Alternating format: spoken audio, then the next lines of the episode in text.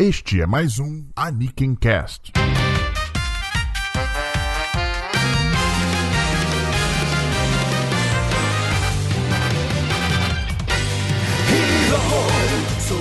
Olá e sejam bem-vindos ao Aniken Cast, o lugar para onde você volta se você quiser ouvir falar sobre animes. Eu sou o Diogo Prado. Eu sou o Starro. E a Michi, que anime vamos falar sobre hoje? E você viu que eu, eu, me corrigi aqui, porque eu esqueci de falar o sobre antes e botei o sobre no final da frase. Percebeu aí a sacada gramatical?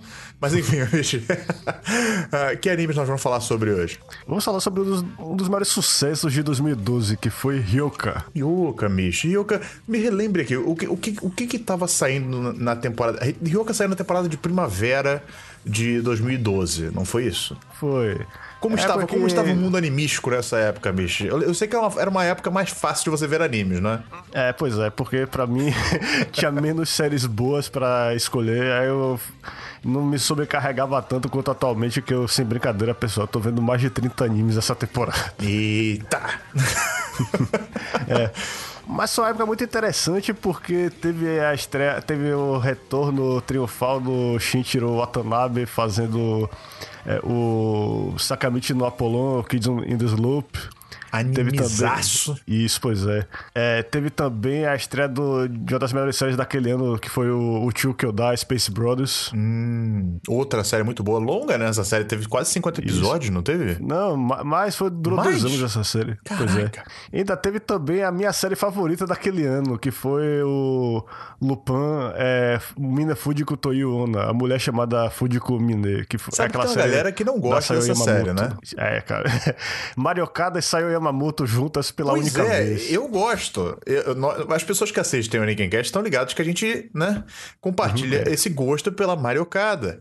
Mas é, eu, eu descobri recentemente que tem muita gente que não gosta dessa série, porque, enfim, tá saindo recentemente o, o Lupin, a parte 5, né? Parte 5 que tá saindo Uhum. Agora.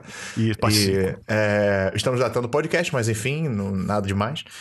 E, e aí, comentando sobre eh, Lupin Parte 5, a gente, eu descobri que tem a galera que não curte muito essa, essa série da Fujiko Mine.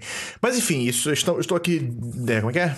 Divergindo? Divergindo não. Uhum. Como é que fala? Destoando, sei lá. Destoando não. Divergindo, vamos falar de divergindo. Estou divergindo do nosso Divagando, lá. Divagando, divagando. Isso. Ah, exatamente. É, estou divagando aqui do nosso tema principal, que é Ryoka. Mas. e- e- você chegou a assistir Ryoka na época que saiu, Michi, ou, ou não? Sim, eu tava vendo na época que tava saindo e eu tava maravilhado porque foi assim mais um salto de qualidade do Kyoto Animation. Eles já tinham. É, eles- a última, o último sucesso deles antes foi o Keion, foi um mega sucesso de É. vendas e tudo mais.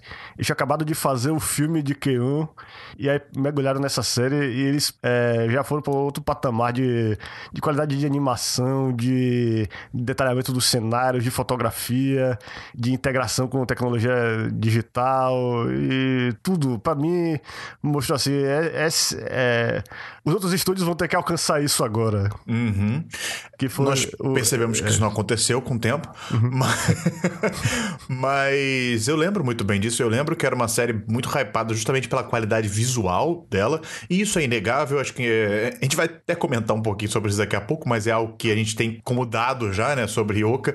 É, é chover no molhado falar que ele é lindo visualmente falando, porque realmente é, como o Star falou. Mas eu lembro que na época eu não me senti tão atraído assim pra ver a série. Eu não lembro se porque eu tava sem tempo ou realmente a sinopse ah, não me atraiu tanto, porque a sinopse de Ryoka não é lá grande coisa. A gente vai falar sobre isso daqui a pouco, né? O plot central da, da história, ele não é tão assim, tipo, como é que eu posso dizer? Conquistador, vamos dizer assim. É, pois é. Mas, olha, pô, com. é, mas, é, é, só, só pra completar, porque falar assim, o que, que eu assisti nessa temporada, né? Eu lembro de ter começado a assistir Sakamichi no Apollon e com certeza o Uchu Kyodai, que foi a série que eu acho que eu mais assisti dessa temporada e tal. É, mas é, é compreensível que pouca gente. Talvez no Ocidente. No Japão foi um grande sucesso, mas no Ocidente não teve talvez toda a repercussão que merecia, porque não é uma série com aqueles elementos bem chamativos, tipo mortes, ou grandes reviravoltas, ou superpoderes, ou robô gigante, pelo menos. Ninjas. E, e o- e a série gasta pelo menos uns três episódios iniciais ali, meio com nada, né? Vamos dizer assim. É, isso, só estabelecendo porque eles têm que ser fiéis ao, aos não, três livros. não, E desculpa, dois. É, é, pois é. Porque no terceiro já começa o primeiro arco, assim, que chama mais Isso, atenção. é. Mas eu soube também que na época a série começou a ganhar atração, né? Com, com- conforme as- as- os episódios iam passando, eu acho que mais gente começou a comentar sobre, né? Blogs e tal, etc. Não sei se tinha muito canal do YouTube naquela época, mas enfim. Eu sei que muitos blogs começaram a comentar sobre a série acho que o anime ganhou atração nessa época, né? Uhum. Conforme foi, ah, foi sendo exibido. E eu lembro que no final até houve uma certa comoção, mesmo no Ocidente, né? Foi, pois é. Porque é, é, o problema de falar sobre isso é que a gente já entra naquele território dos spoilers. Não, tudo bem, a gente vai comentar sobre o final da série. Só, É. só estamos deixando aqui é, como é que era o cenário na época, vamos dizer assim, né? Mas Hum. só demorou, então, sei lá, uns seis anos pra eu finalmente assistir essa série. Quase que literalmente seis anos, porque ela foi exibida na temporada de primavera. Eu assisti mais ou menos na durante a temporada de primavera desse ano, que estamos em 2018. Então, seis anos depois, eu finalmente vi a série e você reassistiu a série, né, Mish? Isso, pois é. E foi, foi uma experiência maravilhosa, eu diria. Que eu, eu acho. é, embora eu não vou dizer que ela tem o mesmo impacto quando você vê pela segunda vez, é, serviu pra eu, eu relembrar o que é que eu tinha adorado tanto nessa série e também é, comparar com o Violet Evergarden, que é a- o novo o novo referencial que a gente tem de qualidade né? numa série de, de televisão. Olha aí, então, então a gente pode dizer que demorou seis anos para que o Animation também dá um outro salto de qualidade de animação. Tudo bem que ela, ela começou a esboçar isso lá com o Euphonium, né? Mas É, agora com, com, com Violet Evergarden que realmente ela deu esse salto maior em, em qualidade de animação. Nós estamos falando de qualidade de anime em si, né? é. Estamos falando de qualidade de animação. Mas enfim. Uh, vamos, vamos então entrar em, em Ryoka mais especificamente. E eu quero deixar claro para todo mundo que está assistindo, está ouvindo esse podcast. Se você não assistiu Ryoka ainda, não se preocupe. Vem com a gente, porque esse primeiro bloco não tem spoilers nenhum. Como o Gustavo já mencionou ali, nós vamos fazer um bloco inteiro apresentando a série, falando sobre os personagens, entendeu? É, é, dissecando um pouquinho, analisando um pouquinho a série e, e o- sobre, sobre o que ela fala, enfim, os temas principais, mas sem entrar em spoilers. E aí, num segundo bloco, a gente aí sim ah, disseca de fato o- o- as entranhas da, da série, falando de cada arco mais especificamente, dos personagens e, é claro, do final da série também. Certo? Então vem com a gente nessa, nessa jornada pelo mundo de Ryoka. E Starro, começa então dizendo um pouquinho sobre a equipe da série, quem, quem executou ela e dá uma sinopse pra gente bem breve assim do, do plot inicial da série. Tá, é, primeiramente o Ryoka é uma adaptação de uma série de livros chamada Kotenbu, do Honobu Yonezawa. Kotenbu significa Clube de Literatura Clássica, só que em vez de usar esse título, a série usa o título do primeiro livro da série, que é Ryoka. Ryoka significa literalmente sorvete, mas pra você entender o porquê desse título da série, você tem que ver o primeiro arco. Pois é. Esse é o, o mote da- do primeiro arco. É, e quem adaptou, é, o, quem chefiou esse step foi o diretor Ya- Yasuhiro Takemoto, que é talvez o segundo diretor mais importante do Kyoto Animation. Acho que ele só pede pro Tatsuya Ishihara. Talvez. Ele Ele, é o cara que- dirigiu muitas é, comédias do Kyoto Animation, Isso, né? Pois Star. é. É. É, ele tem. é, é, o, a especialidade dele é justamente o time cômico. Ele, é, ele dominou isso muito bem no Fullmetal Panic Fumofo. E também no. que eu só quero deixar registrado Pois é. isso. É, aham, concordo. E também, mais recentemente, no Amag Brilliant Park. E é interessante eu citar essas duas séries, porque além de serem dirigidas pelo é, Yasuhiro Takemoto, são baseadas em light novels do é, Shoji Gato, que é quem trabalhou em Ryoka como roteirista-chefe. Ele é quem Uhum. se encarregou de adaptar os livros em forma de roteiro. Então, assim, a E- equipe técnica é, bem competente. A equipe é, criativa, vamos dizer assim, né? é bem Isso, competente. e é, eu tenho que mencionar também o character designer, que é o. Agora deu branco, sensacional. Não, lembre agora. Vai Futoshi. Nishia. Ah, É, e, é, ele é também um dos melhores do Kyoto Animation e é, ele é um daqueles caras que tem um apelo, o traço dele tem um apelo que transcende todas as das demografias, sabe? As meninas gostam dos, homens, dos garotos que ele desenha, a gente, eu e o Diogo gostamos das meninas que, que ele desenha. Mas não é, não é a me- é, não é o mesmo que faz o character design de Keion, né? Não, pô, embora a character designer do Keon, a Yukiko Horiguchi, tenha trabalhado em dois episódios dessa série, série, como diretora de animação. E é, Faz eu, todo eu sentido acho, isso. é, é, na verdade, é, eu acho que é, é bem fácil de reconhecer o estilo dela, porque sabe aquele rosto Keon padrão, aquele jeito de desenhar a boca, as bochechas e tal, vocês vão ver. Pois é, vocês podem achar que Ryoka tem um visual parecido com Keon, mas digo ter não. Por isso que eu tô querendo deixar isso. bem claro, porque apesar de Keon tá na época, na época estar bem hypado, é... e Ryoka, eu lembro bem disso na época também, muita gente ter falado que era um visual bem parecido com Keon. Ahn, não é, sabe? Não é. Você consegue perceber tanto na Titanda quanto na Mayaka, que são as duas personagens femininas principais, né? Que elas já são bem diferentes entre si e elas também se destacam de maneira diferente do que as meninas do Keon se destacavam, que parecia que todo mundo tinha a mesma cara, só com um cabelo diferente. É.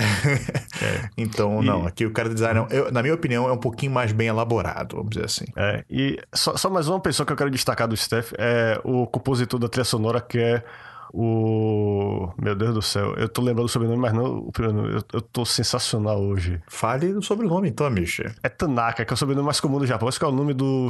Qual é o nome do cara? Meu Deus do céu. Eu tô, na- eu tô procurando na cola aqui também, eu não estou achando o nome do compositor aqui. É, termina com Rei o nome dele. Ryohei Tanaka, Korei Tanaka. Vamos lá. Vai na colinha. Enfim, velho, é o cara que fez a trilha aqui, é Korei Tanaka. É o cara da trilha do One Piece, é o cara da trilha do Gambasta, ele é a- o rei da- das, das trilhas épicas e, e bombásticas de anime, fazendo um trabalho muito mais sutil em Ryoka, mas que também é, é ele tem uma certa leveza, mas é, ele é, você sente mais o, o estilo dele na- nas cenas em que eles tentam dar uma dramaticidade maior, mas ele, também tem na- nas cenas cômicas você também você percebe um pouco Uhum. o, o toque dele, né, que, lembra um pouquinho as cenas cômicas do One Piece. Eu gosto muito do Eu trabalho diria dele que é um trabalho bem mais é, sóbrio, assim, né? Uma é- ele não é tão Isso. invasivo.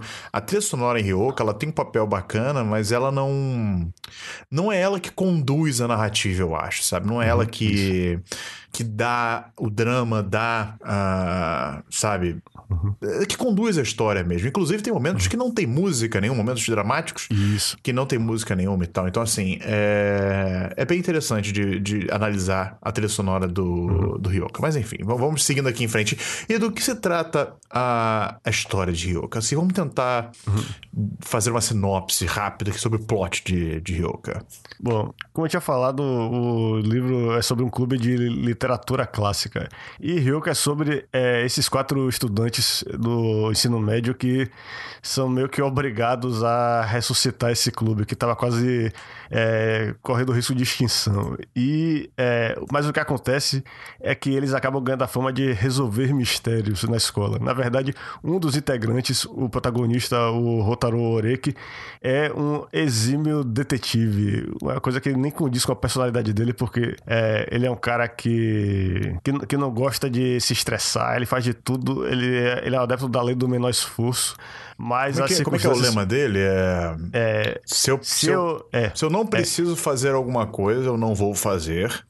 é. E se eu preciso se eu fazer preci- alguma coisa, eu vou fazer o mais rápido possível. Não é? Exatamente. E gastando Pois o é. mínimo de energia possível. E- Então, é, é como eles até definem o estilo dele. É conservação de energia. Esse é o estilo do. Exatamente. do. Mas o Oreki é, como eu falei, um cara muito talentoso. E a série é. é superficialmente, ela é sobre mistérios. Porque o É, é, escritor. é, do- vou deixar claro, você mencionou que é uma série que você passa numa escola, né? Isso, pois é. Pra pessoa É não achar ele é um eu- detetive, sabe? Não, o cara é, é, é Sherlock Holmes. Não, ele é um estudante do ensino médio e tal. Inclusive é o primeiro ano do ensino médio. É, eles são alunos normais, não é num mundo de fantasia, nada do tipo. É uma escola japonesa, se não me engano, no interior, procede? Eu acho que sim. É, isso é uma cidade pequena no Japão. É uma cidade pequena ah, em que existe essa escola e esse menino, ele é justa... Ah, você falou do clube, então obviamente as pessoas devem ter entendido que é o, o- uma escola, mas enfim, só tô deixando claro sobre isso. Beleza, aí continuemos. É, e é, os outros integrantes, é, a, a mais importante além do, do Rotaro é a Erutitanda. E o que move, o motor da série acaba sendo essa relação entre esses dois opostos. Você tem um cara que não quer se envolver em nada, mas que tem muito talento, e você tem uma menina meio ingênua, mas que tem uma enorme curiosidade. Sabe, qualquer mistériozinho, que, desses que a gente até se pergunta, ah, o que será isso? Mas depois, ah, dane-se, isso não tem nada demais.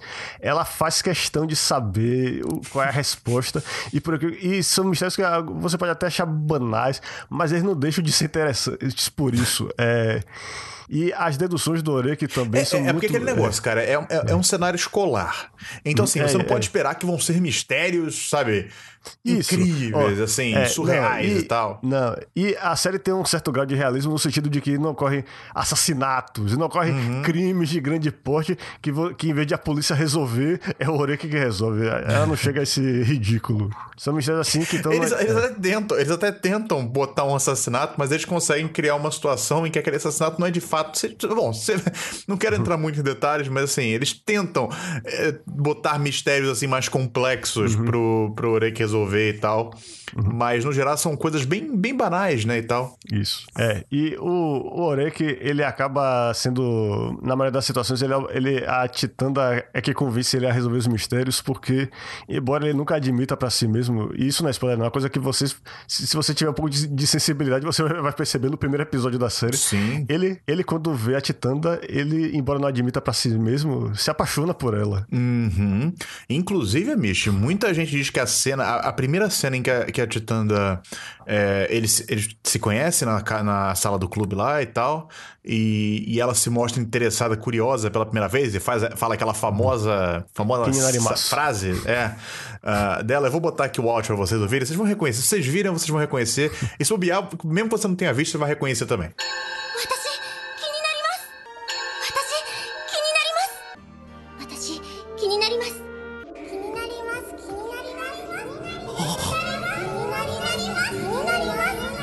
Enfim, e aí quando ela fala isso pela, pela primeira vez, no primeiro episódio, primeiro que é uma cena visualmente linda, né, uhum. né? Que é, é, E que muita gente diz ser quase que uma metáfora para o amor à primeira vista, bicho. Porque é, foi... é aquela questão de que. É, é é, tudo bem, minha memória pode estar um pouco defasada, né? Porque faz um certo tempo que a gente viu, principalmente o primeiro episódio, mas ela. É, como se saíssem raízes, assim, né? E tal, vinhas Isso. da uhum. Titanda, e aí flores e tal, e ele fica vidrado naqueles olhos dela abertos de curiosidade, uhum. aqueles olhos roxos abertos, e ele meio que engolido por aqueles olhos e por aquelas, aquelas vinhas, né? Aquela, aquelas ramificações uhum. de Tanda meio que prendem ele e tal. E essa, essa questão da, da de prender, né? De, de, atrair toda a sua atenção, de você ser quase que engolido uhum. uh, após você, sei lá, ouvir uma pessoa falar, ou então você ter um primeiro contato com a pessoa. Muita gente interpreta isso como uma, uma boa metáfora até pro amor à primeira vista, né? Que é uma coisa arrebatadora, vamos dizer isso, assim, né? Isso, fora as cores e toda a transformação do mundo ao redor dele. O mundo do Rore que, pelo menos o mundo como ele enxerga, muda. Sim, então assim, uhum. é, você tem aí o primeiro, a primeira faísca de uma possível é, evolução do personagem, de um possível amadurecimento e tal, dessa mentalidade uhum. meio adolescente chato do Orek, enfim. Uhum. É, então é bem interessante esse primeiro momento, e como você bem disse, dá pra perceber bem desde o começo que existe sim uma tensão, no mínimo uma tensão romântica ali entre os dois, né? Mas temos Isso. mais personagens, temos mais personagens que poderíamos considerar até como principais, eu diria. São coadjuvantes principais, quase. É, pois é. Eles também são um proto-casal.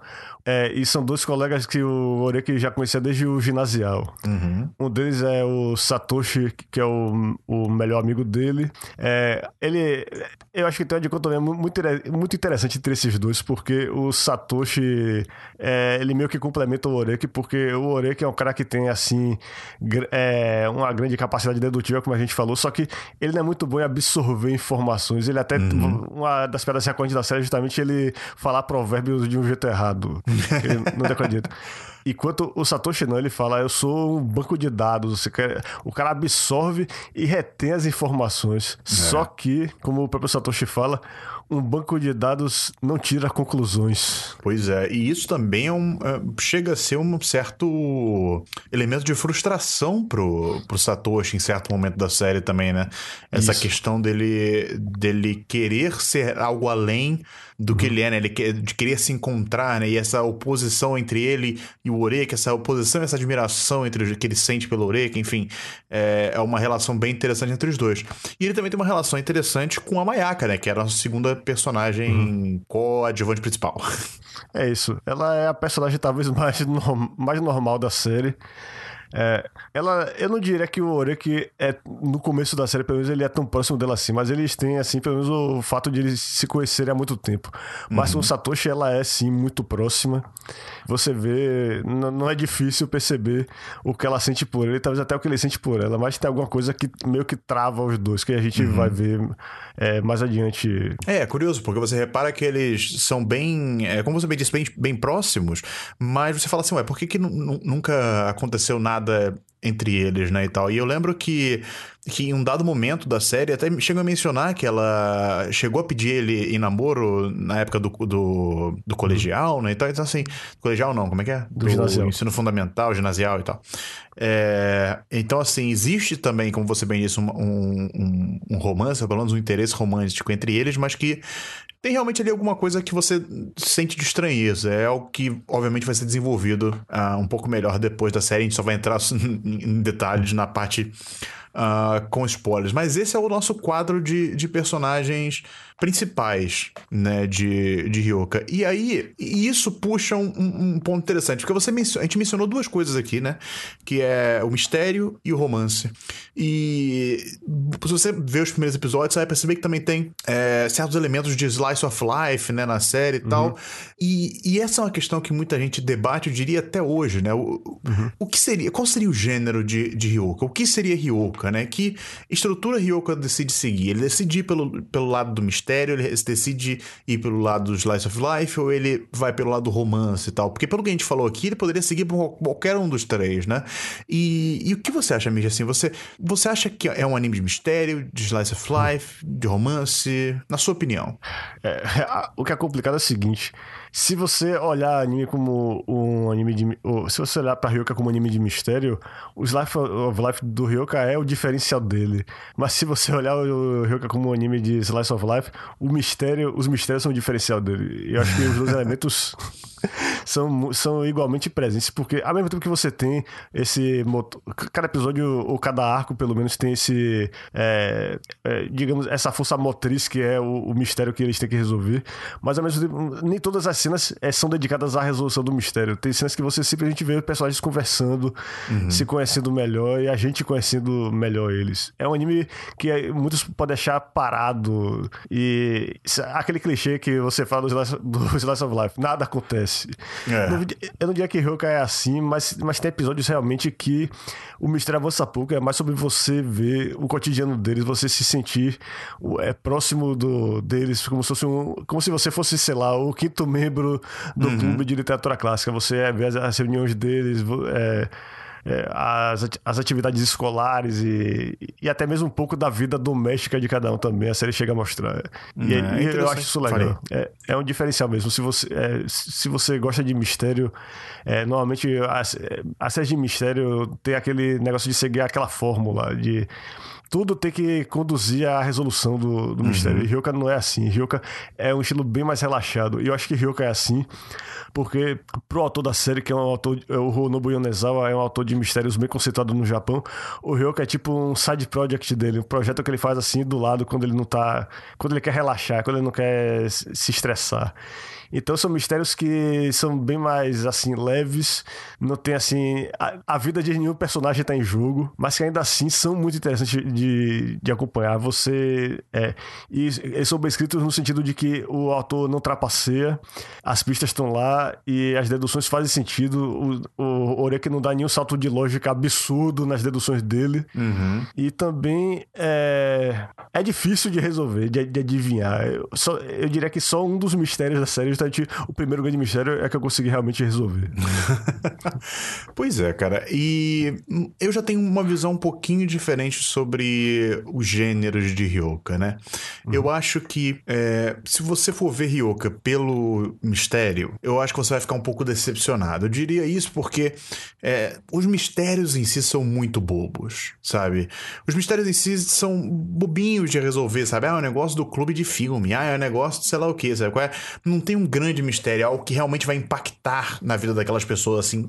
Na real, nenhuma das soluções, das resoluções, enfim, impacta de uma maneira ativa ativa na vida dos personagens. Então não tem conflito, né? E também a falta de conflito impacta um pouco também na parte do, do Slice of Life, porque é o Slice of Life que parece bem estático no sentido de que pouco os personagens mudam, eles pouco evoluem É. uh, na série, assim, de uma maneira prática, né? Tem algum. Se você fizer uma leitura já num segundo nível, você consegue ver algumas evoluções, a gente vai comentar sobre isso na parte com spoilers, mas na parte mais é, imediata, você vê pouca evolução dos personagens, né? E, e- e os romances também, que a gente mencionou, eles também não são tão é, desenvolvidos. Eu fiquei pensando em mim, falando, cara, tudo bem, eu consigo ver pontos negativos é, de, de se focar em cada um desses, mas eu não consigo deixar de ver esses, esses elementos ah, presentes na obra. E eu tava tentando trabalhar isso em mim, fazer uma análise um pouco mais é, profunda, vamos dizer assim, sobre o uso dessas temáticas. Eu consegui mais ou menos pensar em alguma coisa que eu acho que seria interessante compartilhar aqui com, com o pessoal, né? A gente mencionou lá no início que o tema de Ryoka poderia ser definido como curiosidade, né? Que é a curiosidade que faz as coisas andarem na série, né? E, e a curiosidade na série é representada justamente pela ah, pela Titanda, né? A Titanda, ela, ela, ela, ela representa esse interesse pelo misterioso, né? Pelo desconhecido. Ela é o que é a pessoa que quer saber mais, é a pessoa que tem uma participação ativa com relação à vida, né? uma, uma, uma, uma, atitude ah, ativa com relação à vi- vida, né? Em contrapartida, o Oreki, ele é um cara que representa justamente mais o lado do slice of life da coisa. É. né? É o cara que representa o status quo, né? O cara que não, é, não quer mudar, ele só quer seguir a vidinha dele, ele acha que tudo é chato, tudo é monótono, e ele só quer viver aquela vida dele e sem se preocupar com nada nem ninguém. Só quer viver um dia ah, depois do outro e tal. É literalmente o nada acontece, vamos dizer assim. E, e aí eu fiquei pensando assim, tá, beleza, o que que une esses dois, né? O que une esses dois é justamente o romance, né? o interesse romântico, que por um primeiro momento o, o pode não perceber que é um interesse romântico, mas ele está ali, ele está ali presente, é o que faz o, o não conseguir ahm, rejeitar ah, os avanços de curiosidade da, da Titanda, né? E, e que faz ele se mover para poder resolver os mistérios ou entregar uma solução para ela. Então isso é bem, bem interessante porque começou a me despertar interesse justamente para ver se, como, como trabalhar esses conceitos, porque eu falei, ó, essas coisas estão bem ligadas, assim, dá para e eu não tô aqui dando grandes saltos interpretativos, não, eu tô realmente dá pra ver essas, conexões e tal. E aí eu comecei a pensar um pouquinho mais, um pouquinho mais, um pouquinho mais, e me veio à cabeça a ideia de que, cara, vamos ser sinceros, a vida é boba, ainda mais na época da escola, sabe? Na época da escola, cara, a grande maioria das coisas que acontecem com você, se você tem uma vida entre aspas normal, vai ser bobo, sabe? Porém, Starro, na época que nós estamos vivendo essas coisas, elas parecem a coisa mais importante das Isso. nossas vidas, sabe? A gente tem que fazer E é um que eu- filme pro festival escolar. Esse é o filme das nossas vidas, amigos. Pois é, cara. É a Copa do Mundo da... pra gente. A gente. Nossas vidas todas nos conduziram a esse momento. Sei lá, a gente não tem festival escolar aqui no Brasil, mas tem o quê? Tem Feira das Nações. Tem É, Feira de gincanas. ciência, interclasse. Isso, torneio interclasse de esportes. E é isso, cara. É, o legal do Ryoka é que tem esse lado de. Isso poderia ter acontecido com você. Isso, é, você, você pensa assim, isso poderia ter acontecido comigo se, se eu tivesse, sei lá, me interessado em resolver esses pequenos mistérios da vida que passam pela gente, que a gente normalmente. Não, a gente simplesmente pensa, ah, isso não tem solução. Eu, eu- nunca vou descobrir, então deixa pra lá. Imagine se você realmente se dedicasse a procurar essas respostas. E, é, na verdade, é, as, as histórias de mistério, principalmente séries de mistério que tem um detetive que resolve vários casos, tendem a ir mais pro outro extremo do da inverossimilhança, eu diria, porque, por exemplo, um porro da vida, o cara praticamente é um imã de desgraça. Pra todo lugar pra onde ele vai, acontece um, um crime cabuloso que. Não, e ele, ele praticamente tem superpoderes de dedução. Não, não é que nem o também. assim, que tem. Ele tem um- um uma capacidade dedutiva alta. O Poirot, cara, ele é quase. Como é que é? É. Quase poderes psíquicos. Isso também, é. E pra, pra comparar com o anime, o Conan do Metante Conan, o cara é praticamente um encosto ambulante, cara. Pra onde ele vai, vai excursão escolar, acontece um assassinato pra ele resolver. Então é isso. É, Ryoka vai pro outro extremo, o extremo do realismo, de você ver mistérios que não são assim. É, como dizer? De você É, valorizar as coisas simples da vida, Isso, é, isso é- você é- valorizar é os mistérios simples da vida. Isso. É Ryoka é sobre você encontrar essa magia nas coisas do cotidiano. E. Pois é, Ryoka do lado da Titanda. É, isso. Porque eu acho que é bacana, aí voltando à minha teoria lá da conexão entre esses temas, que você mencionou assim, é, você trouxe essa questão da vida e tal, do mistério, e eu digo, a vida é um mistério. Uhum. Pro Orek, por exemplo, ele não, ele não quer uh, explorar esses mistérios. Para ele, o que, o que é dado para ele é melhor do que o que ele tem que fazer esforço para poder uh, desvendar, né? E a Titanda, por outro lado, não, ela, ela, ela entende a vida como uma grande sequência é, ela, ela, entende a vida como uma grande sequência de eventos para serem explorados ao extremo uhum.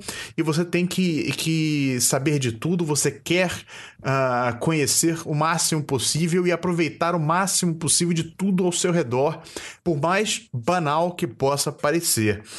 E, e aí é que realmente me veio à, cabeça essa questão. Uh, se, o, se a vida é um mistério e a Titanda representa justamente essa curiosidade para com a vida, e o Ore que representa justamente o desinteresse pela vida, a união dessas duas coisas é que vai tornar a Ryoka interessante, porque a Ryoka, uhum. Ryoka para mim, justamente representa o desvendar a vida. E o que, que o que, que é o desvendar a vida, Michi? É justamente o amadurecimento. Uhum. Claro que para chegar nesse ponto de, de análise, de interpretação da história, você tem que ir um pouco mais fundo. Por isso que eu digo que a evolução dos personagens em, em Ryoka é uma evolução não tão aparente, é uma evolução muito mais uh, analítica do que é, evidente, né? de, de, primeiro plano. Mas eu achei bem interessante essas analogias e tal, essa questão do, do, do mistério ser a vida e, e Ryoka ser justamente sobre despertar esse interesse pela vida, despertar esse interesse e essa curiosidade uh, para a vida, né? de desvendar o que, uhum. o que seria a vida, né? de crescer, basicamente. É. E, e, o grande e o conector entre uma coisa e outra, entre o, o mistério e o slice of life, né? entre a, a vida e o. Entre viver a vida e o só ver a vida passar, né? Que é o caso do, do Oreiki, é justamente o lado do romance entre os dois. Achei isso bem bonito, bem poético, queria compartilhar com vocês. Espero que vocês não tenham dormido é, durante não, essa, foi... esse meu monólogo. Não, foi. Eu queria até ter pensado nessas coisas quando eu tava vendo Ryoka pela segunda vez. Mas é, o que eu queria dizer também é que, embora ao longo da série você veja o Oreiki ter esse amadurecimento gradual, é bom dizer logo para o pessoal não se decepcionar que a série não conduz a um clímax narrativo clássico. É verdade. E, problema, né? e esse problema é justamente na estrutura da série, porque o que aconteceu é que esse autor, como eu falei, ele escreve o, esses livros quando dá na telha, quando ele está descansando entre um livro e outro. Então, a série nunca acabou e como ele quer manter esse mundo mágico do, do clube de literatura para ele escrever uhum. mistériozinhos de vez em quando, quando, ele, quando dá na telha, é que os personagens só podem evoluir até certo ponto. Uhum. Isso. É, e, e justamente por causa disso, a série não acabou até hoje. E o para complicar ainda mais, é, os três primeiros livros do, dessa série são mistérios que ocupam o, o volume inteiro, enquanto o quarto livro é, foi uma e, e, na verdade todos os livros que ele escreveu do quarto em diante são coletâneas de, de histórias curtas, de contos. E o que a série faz é pegar esses contos e os três mistérios e ordenar cronologicamente, porque alguns desses contos se passam entre o primeiro e o segundo livro, outros se passam depois do terceiro, outros entre o segundo e o terceiro. E, e é isso. Então, por causa dessa estrutura fora do comum, você não tem, digamos, um arco final em Ryoka que dá aquela sensação de que, ó, um capítulo importante da vida dos personagens se encerrou aqui. Que uhum. é aquele final que a gente. que as, essas é, adaptações de séries de, de light novel e de livros em geral, quando a série não acabou, eles tentam pelo menos fazer isso, botar uma espécie de clímax no final que faça você ter essa sensação de que a história foi para algum lugar. É, o, o, anime até esboça uma tentativa de, de criar esse uhum. esse clímax, criar esse ponto de fechamento e de que as coisas vão acontecer a partir dali ainda, mas uhum. fechou-se ali um, um ciclo na vida dessas pessoas e tal. Mas ele logo quebra esse, essa isso, ideia é, no é... segundo seguinte. Justamente isso é um pouco é, complicado. É, pois é, justamente por, por isso. É, é, essa estrutura da, da série, na verdade, a estrutura dos, dos livros, esse. Como dizer? É... O diretor ficou refém, ele ficou refém uh, dessa estrutura. ele não podia, sei lá, inventar um, um, final mais satisfatório que desse aquela, aquela catarse emocional pra gente, sabe? Uhum. Uau! E, e eu, só, eu só tô falando isso pra, justamente para que vocês não fiquem esperando. É, para que vocês não vejam a série esperando que vai acontecer alguma coisa não, fenomenal. É, é bacana você falar isso também, é. porque a gente daqui a pouco vai dar as notas. Acho que a gente já tá mais ou menos entrando aqui nas nossas considerações uhum. finais. Não, não finais, é. porque a gente vai falar sobre os spoilers ainda, mas as considerações gerais sobre a série. A gente vai dar nossas notas daqui a pouco. E aí vai que a gente dá uma nota que não é tão alta assim, as pessoas vão falar assim, cara, peraí, onde é que eles tiraram? Eles só falaram coisa boa da série até agora, por que, que eles não. Estão tirando essa nota. É. Então, sim, a uhum. série tem falhas, tá? Ela é uma série linda, uma série é, que é divertida de acompanhar. Você realmente, como o Gustavo falou, você se sente parte daquele clube de literatura, você se sente parte como se fosse o quinto membro daquele clube ali e tal. E os três arcos principais são interessantes, os três é, grandes mistérios da série são interessantes e tal, apesar de serem bobinhos, mas são divertidos de acompanhar. E mas eu acho que essa questão, dessa, esse limitador da estrutura, ele torna muitos episódios chatos, sabe, de acompanhar. Torna momentos que você achava que seriam turning points, né, pontos de virada, uhum. em meros nada, sabe? Uhum. É, tem um, especificamente no final do, do segundo arco, que você acha que vai realmente mudar um personagem assim e, e não. É. Não acontece. É, no episódio seguinte ele já volta ao que ele era antes. Então, assim, sabe, é, é, tem momentos frustrantes em que eu acho que isso é uma boa, uma boa definição. Ryoka pode ser um anime frustrante se você espera algo além do, do episódico, vamos dizer assim. Uhum, é. Né? É, eu prefiro ver Ryoka como um anime episódico de três grandes arcos, de três uhum. grandes episódios, vamos dizer assim, né? É, que são, são os três grandes arcos. Porque se eu for ver ele querendo pensar em conexão, em lógica, sabe, de eventos eu acho que eu vou me frustrar. E eu me frustrei um pouquinho quando tava assistindo Ryoka. É, eu até fico pensando se seria legal fazer uma segunda temporada de Ryoka, porque o quinto e o sexto livro, acho que se juntar os dois, deve dar, dar pra fazer uns 10 ou 11 episódios. Mas o, o problema é que você falou mesmo. que são, são contos só, né, cara? É, isso, bem episódico. Contos, então, é, ia ser frustrante a gente não ter mais um caso legal, como um arco legal como o do filme, ou o uhum. festival escolar, que pessoalmente eu acho o, o, o mais legal da série. É, uhum. É, é, meio que o, o clímax da série, apesar de é. acontecer faltando quatro, é, quatro, episódios pro final. É, pois é. Tem, é, tem um, um, mini arco que não é um arco, né? Do, do final do uhum. episódio da série em si. É. Mas enfim. Uh, vamos para as nossas notas, Amish, depois então, dessas okay. nossas considerações gerais aqui. Diga aí, qual é. Eu, tá, eu, eu vou começar então. Ok, dá. Porque eu só assisti uma vez de Yoka, então eu não tive essa questão de comparação. Eu até, quero até perguntar para você se foi melhor ou pior você assistiu é, a, a, sua assistida, né? Se você gostou mais ou menos da série depois da segunda assistida, mas Antes disso, eu vou dar logo minha nota. E eu digo que Ryoka é um. Como eu mencionei, é um anime muito bonito e tal, mas ele tem falhas que uh, me desagradam e me deixaram frustrado em momentos da série. E eu digo que eu me arrependo um pouquinho de não ter acompanhado semanalmente, porque seria bacana participar das, das discussões sobre a filosofia da série, vamos dizer assim, né? Mas. Vocês viram que eu adoro filosofar sobre esse tipo de coisa. Mas tudo bem, eu assisti seis anos depois, gostei bastante. E eu acho que a série merece um sólido 8. Acho que 8 hum. é uma nota bem digna, é uma boa nota, que fique bem claro, tá, gente? Hum. Aqui a gente não é a, aquele site que 8 é igual a 3, que só vale nota de 9,5 para cima. Sabe qual é? Não. Aqui 8 é uma boa nota, uma nota sólida, uma nota que representa uma boa série. Mas que faltou um pouquinho uhum. lá para ser algo realmente uh, sei lá, marcante, vamos dizer assim. Hum, é. Pois é, no meu caso, é, a minha abordagem é aquela de eu começo com 10 e vou deduzindo os pontos. É, se eu tivesse avaliado a série na época que eu vi pela primeira vez, ia acabar dando 9, porque o defeito que chamou a atenção, que vale descontar um ponto para mim, era o que eu falei da estrutura da série, que não não tem aquela satisfação dramática, porque ela não tem um clímax. É, uhum. Tem três arcos e aí uma histórias curtas, até que, opa, acabou. Foi mal, gente. A gente só tinha 22 episódios e. e mas é, o, que vai, o que me faz descontar outro ponto, agora que eu vi a série pela segunda vez, é que antes de ver a série pela segunda vez, eu vi Eufônio. Hum. E o que tem Eufônio que não tem nessa série é aqueles momentos que tocam a sua alma. Aqueles momentos catárticos, amigos. Isso, pois é, porque e você e vendo para segunda vez Yoga, você vê que o, os animadores são fabulosos, eles sabem é, retratar esses momentos em que os personagens estão sentindo algo e, mas, Sim, eles não pô. sabem como expressar, mas você vê pela linguagem corporal, pelo jeito como eles mexem a, mão, os pés e coisa parecida. Só que em Ryoka isso não tá a serviço de grandes emoções com mais do Hibikofune. E é isso que foi. Uhum. Não, é, não, é, que eu acho que devia ter morrido alguém em Ryoka, pra, ou, ou sei lá, que, que era pra ter tido. Mas pelo menos alguma coisa que, que, me, que me emocionasse de verdade. Uhum. É isso que não tem em Ryoka. A série, de, pra mim, a série a todo momento é muito interessante, é muito divertida e até fascinante. Eu gosto dos personagens, mas é isso, nada na série me toca de verdade no fundo da alma. E aí, por isso você vai dar oito, né? Que você falou. Oito, isso, exatamente. Então aí, estamos com notas iguais, amigos. Temos que pegar aqui um outro, um terceiro elemento pro, pro Anakin Cast para poder desequilibrar isso aqui, uma pessoa que é. pensa bem diferente da gente.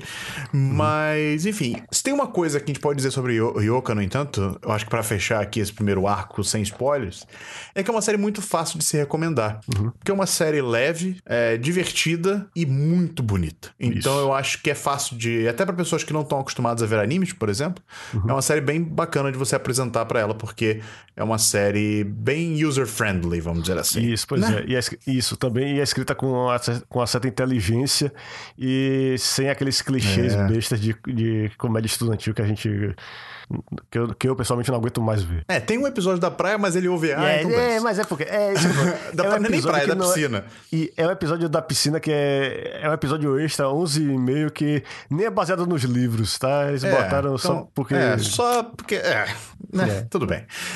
a gente tem que vender Blu-ray ainda. É. Mas enfim, é, a série em si, como o Star bem falou, é uma série inteligente, sim, é uma certa inteligência, vamos dizer assim. Enfim, é um anime bacana para você recomendar e, é claro, para você assistir assistir se não tiver assistido ainda.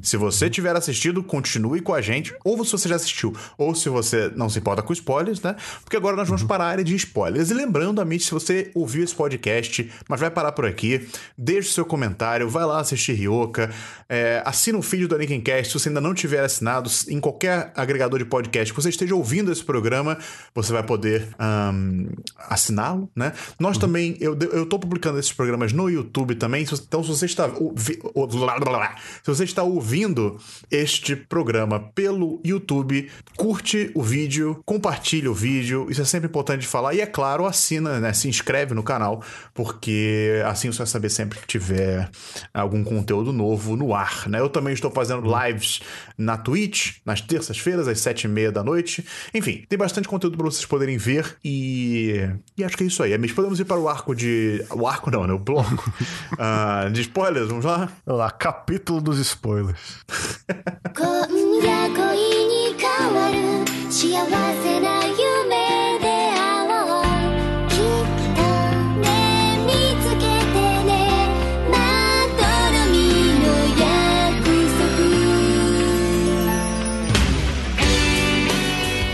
Vamos começar então pelo primeiro arco, o arco Ryoka, que é baseado no primeiro livro. É, o interessante desse arco é que a gente vê a, a origem do, do clube, mas é, toda a motivação é, não só é a manipulação da irmã Dore, que, que bota ele lá dizer que o clube vai ser, vai ser extinto, ele tem que uhum. fazer esse favor pra ela e tal, pelo, pelo menos só pra garantir. É, ele nem ia fazer parte, mas acaba fazendo por causa da, da Titana. Mas é interessante também porque é, o, o anime pegou é, histórias do quarto livro que se passa durante o esse arco e ele deu uma costurada cronológica que funcionou muito bem. Tipo, no primeiro episódio a gente já vê o Horeka resolver vários pequenos mistérios, tipo, é, o mistério de como a sala ficou trancada, o mistério lá do, do piano tocando e a, da fantasma uhum. e o mistério daquele clubezinho. Então, é, é a introdução legal porque você já, já entende como é que funciona a cabeça do, do Orek e a função é. que, ele, que ele vai ter na série. E, e, e qual é o estilo de mistério da série. Mas eu, eu acho que ele serve de, de base uhum. bem legal. Assim, eu acho que eles conseguiram criar essa base bem interessante justamente pro primeiro arco. Porque, que para mim, esses dois primeiros episódios são bem introdutórios. Assim, eu nem considero eles parte do primeiro arco em si. Uhum. Mas eu acho que eles foram uma base muito boa justamente para o primeiro arco. Porque eu acho que sem eles, a gente ser jogado direto no arco do Tio da Titanda, hum, talvez pudesse ficar um pouco. Não é exagerado, como é que pode dizer assim? Exaustivo de pegar tantas informações informações assim e tal, e você tem que conhecer os personagens, ao mesmo tempo que você se importa com eles, enfim. Eu acho que eles terem sedimentado essa base de quem são esses personagens, como é que é o relacionamento entre eles, e, e, e dar o tom da série antes de entrar no primeiro arco, eu achei bem bacana e foi para mim um ponto positivo dessa nova uhum. um, arrumação, né? Dessa nova montagem da série. É. E é, eu acho que, que, que, na verdade, é como se fosse o arco da Titã desse aí, porque é, quem tem uma grande motivação para resolver o mistério é ela, não só pela curiosidade, mas porque é a história de alguém da família dela que era uma pessoa importante para ela e que em algum momento da vida ela perguntou para ele é, o porquê do, do nome da antologia do, do clube de literatura se chamar Ryoka e ela não se lembra da resposta, ela lembra que foi uma coisa que ela levou as lágrimas. Uhum. E ela tem esse, não vou nem não vou chamar de trauma, mas é uma coisa mal resolvida da infância dela que é. ela quer ter essa resolução, ela quer ter, uhum. de certa forma, uma catarse. E o Orek acaba é, conseguindo. É, até porque o tio dela é. tá desaparecido, né? Assim, o cara. E ainda é tem isso, é. Pois é, porque foi, é, foi um incidente que, pra começar, acabou com a vida estudantil dele. É, foi uma época bem interessante do Japão, que foi uma época de protestos estudantis. E o, no caso dessa escola, o festival que tem lá, o festival é, escolar tava. Ele ia ser reduzido para dois dias, se eu não me engano. Uhum. E o, todo, é, o pessoal se movimentou e, se, e fez todo, toda uma manifestação lá para garantir que tivesse a duração normal. Mas quando se resolveu tudo aquilo, eles precisavam de um bode expiatório, alguém para levar a culpa toda do incidente e calhou de ser, infelizmente, o tio da Titanda, que nunca é, se recuperou disso. É, e, e, é uma época da história japonesa que costuma ser muito romantizada, né? Nas é. obras é. É, de uhum. ficção e tal. Então eu achei interessante eles começarem a série aqui, primeiro com um, um tom tão é, particular da, da uhum. de uma uhum. personagem, né? E aí, por um lado, isso me deu uma certa esperança do que viria a ser a série e que não se concretizou, né? Que seria uma série bem. Uh, tipo de consequência, sabe? Ah, ela aprendeu isso da, do, sobre o tio dela, e agora? O que, que ela vai fazer com essa informação, entendeu? Esse tipo de coisa, sabe? o que não aconteceu, mas também, por outro lado, foi interessante ver um lado não tão romântico assim um, desse período, né? Mostrando que tem um lado ruim também. Teve um lado muito ruim uh, dessa época na história japonesa. Né? As pessoas sofriam uhum. realmente uhum. nessa é. época e tal, e muitas uhum. pessoas é, tiveram vidas arruinadas por causa disso, como por exemplo o caso da, do tio da Titanda, né? Que ficou, acho Isso. Não sei se ficou maluco, mas enfim, ele partiu numa jornada de autoconhecimento na Índia e sumiu. Uhum, é, pois é. Eu até tenho a suspeita de que é capaz de. Se o autor quiser fazer um grande arco no final da série, é capaz de fazer o arco do retorno do tio da Titunda. Nossa, seria louco, hein? É. Mas, é, como o Diogo falou, é uma época bem romantizada. E um, um bom exemplo de como se romantiza é, essa época é aquele filme do filho do Miyazaki, o é, Kokuriko no Zakakara cara, como é que se. Aqui no Brasil é Da Colina Cocurico o título. Então vai ficar com esse é. título em português. que mostra é, o pessoal, os jovens idealistas, tem uma história de amor naquilo tudo lá. Tem, tem até conflito, mas tudo se resolve muito bem. E, e o Ryoka é, mostra o lado negro disso aí. Uma história que não acabou bem, pelo menos para esse é, pobre aluno que levou a culpa de tudo. Mas é interessante esse arco porque ele meio que sedimenta. Assim, se, se, o, se o clube de literatura sobreviveu por causa da irmã do Oreki um, ter meio que obrigado, ter é, feito um pedido muito. É, como é que eu posso dizer assim? Um pedido bem caloroso para ele uhum. e, e manter o clube ativo, né? É nesse momento que sedimenta realmente o clube. Porque uhum. é nesse momento que eles decidem de fato fazer alguma coisa com o clube, né? Que é, é justamente uma antologia, porque eles precisavam de alguma coisa para o festival uhum. escolar. E eles realmente decidem fazer uma antologia contando a história do tio da Titanda uhum, é. e também do próprio festival uh, da escola, né? Do festival cultural da escola, que é o Bunkasai, né? Que chama. Bunkasai é, da escola. Não, é, não, é, é Kanyasai. É interessante que ah, é? depois de resolver o mistério do Ryoka é, daqui a pouco eu vou falar um pouco mais sobre isso. Eles percebem que o nome do festival Kanyasai não é uma abreviação de Kami-san ou de, Ah, não, Bunkasai é, é, é, é, festival cultural, festival escolar. É, isso, é. É o nome genérico. Isso, pois é, mas o nome específico de, nessa colégio é Kanyasai. A pessoa achava que era, que era alguma abreviação do colégio Kamiyama e blá blá blá. ah, não. é, pois é, eles descobrem, né, o, o isso, nome. Além, além do, do, do, que o tio da Titana falou, eles também descobrem essa informação sobre a escola, né? É isso, porque o Kanya de Kanhasai é uma letra alternativa de Sekitani, os kanjis do nome do sobrenome do tio da Titanda. Uhum. Mas é, só sobre o, a resolução do mistério é do Ryoka, esse foi aquilo que eu falei na parte sem spoilers, que foi o único mistério que eu resolvi e foi quase ao mesmo tempo que o Oreki, porque quando o cara falou pré sorvete, ice cream, na que eu fiz a correlação entre ice cream de sorvete e ice cream e o grito, o Oreki fala é, é, exatamente o, o, o que é aquilo. Ele escreve é, lá no, no papel. É. É, né? Que é aquela questão, é como se fosse, se Ryoka fosse justamente todo esse sentimento Isso. de querer mandar tudo para aquele lugar. Isso. Né, que o, que o tio da, da Titana tava sentindo, porque ele, ele tava fazendo aquilo ali uhum. uh, conscientemente, né? Mas ele tava sofrendo todo o ônus daqueles vários alunos que agora estão virando uhum. as costas para ele, né? É. E ele tava tentando sair com a cabeça em pé, mas, sabe, ele uhum. sabe o que esperava por ele, ele sabe que uh, abandonar a escola naquele momento não seria algo bom para a vida dele. Então ele só quer uhum. gritar mesmo e tal. E provavelmente ele falou isso de uma maneira muito é, calorosa pra Titanda, né? Uhum, na época. É. Que ela ficou bem é, emocionada, né? De, de ouvir isso. É. E eles decidem dar o nome de Ryoka para a, uhum. a antologia, né? Foi bem, isso, foi é. bem legal isso. Pois é, para dar uma continuidade, porque é, a única coisa que a Titanda pode fazer, que ela nunca vai poder reencontrar o tio dela, a não ser que role aquilo que eu falei no, no ah, último é. livro, hipoteticamente.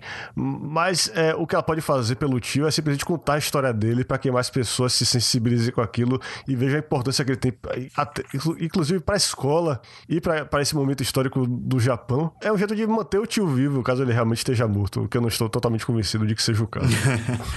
é, até segundo ordem ele tá, ele tá desaparecido. Né? Mas vem cá, você. É, falou que era uma história bem particular da Chitanda, e é, uhum. mas eu acho que esse primeiro arco ele serve bastante para evoluir justamente o clube, né? Que nem eu mencionei lá, uhum. eu acho que é um arco que serve bem pra gente sedimentar o clube e o que vem em seguida, né? Porque tem um, uma boa quantidade de episódios aí nesse meio entre o primeiro e o segundo grande arco é, é só a continuação dessa sedimentação e essa, uhum. esse ganhar de fama do clube. Né? Depois de descobrirem isso, eles começam a ficar um pouco mais famosos, resolvendo pequenos mistérios aqui e ali e tal. E isso dá no segundo arco, que é justamente o arco do filme, né? Que o clube de uhum. cinema, sei lá, audiovisual, tá fazendo um filme pro festival. E a roteirista, ela teoricamente passa mal e ela não, não pode terminar o roteiro. E aí a, a chefe lá, a diretora do é, filme, sei lá, whatever, Irisu, né? O nome dela, isso. Ela é uma outra personagem bem importante na série até, bem recorrente. E ela decide chamar o, o, o clube de literatura para poder pensar em qual seria a solução para o mistério do filme que a roteirista tinha pensado para poder fazer uma, uma conclusão para o filme satisfatória, né? Que não tivesse uhum. buracos, enfim.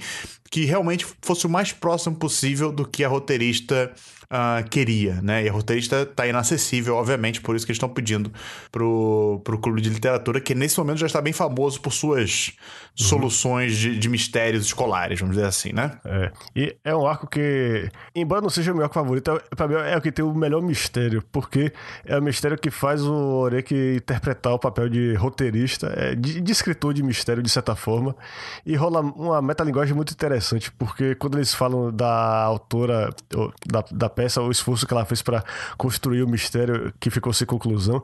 Eles mencionam, por exemplo, que ela leu muito material sobre isso e também sobre as regras do mistério, que, uhum. como eu uhum. falei antes, você não pode trapacear, você tem que colocar pistas. Você, o culpado não pode ser uma pessoa que você nem chegou a introduzir. Você, do nada você chega, ah, foi esse cara aí. Não tem graça isso. Para você dar aquela satisfação, tem que ter essa sensação de que você poderia ter resolvido o mistério se você tivesse prestado melhor atenção, mais atenção, uhum. ou se você pelo menos tivesse o talento estilo Poirot de, de dar saltos lógicos. É, e é, e é, é, é, isso que torna esse arco interessante para mim, mas também é, isso é uma coisa que, que o Diogo falou também. É, é um arco que esboça uma mudança no Ore, que ele é uma, uma, evolução que infelizmente não não é bem. Eles não dão continuidade a isso no, no arco seguinte.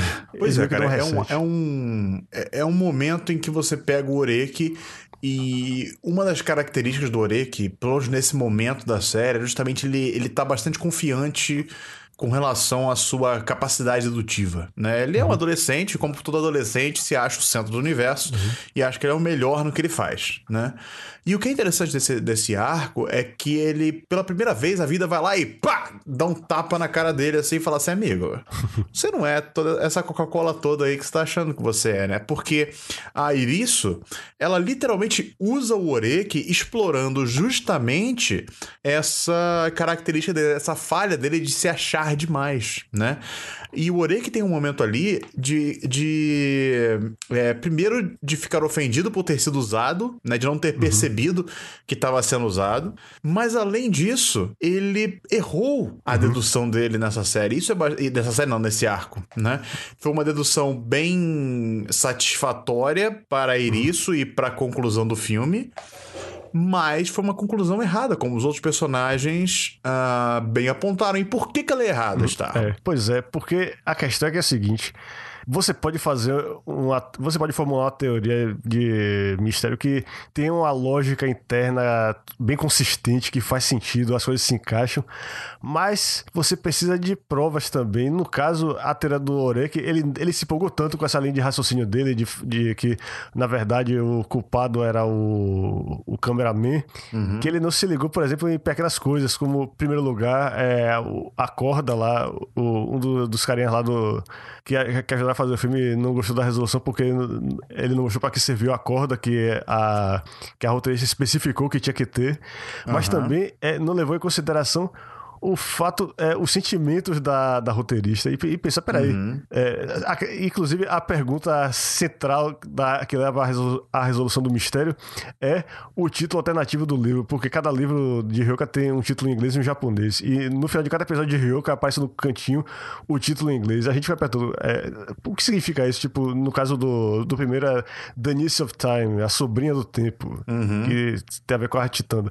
E no desse arco, o que aparece é Why didn't she ask Eba? Por que ela não perguntou a Eba? E essa é a chave do mistério. Quer dizer, tipo, se a Eba tava, se a Eba tava só doente e tal, por que ela não chega pra lá e pergunta qual era o final? Por que ela precisou fazer esse teatro todo? E é isso que leva à questão central. A, pra proteger a Eba e do, do que ela tava sofrendo lá, o pessoal não, é, tava mudando a história, etc. Eles botaram aquele negócio do braço decepado lá e tal.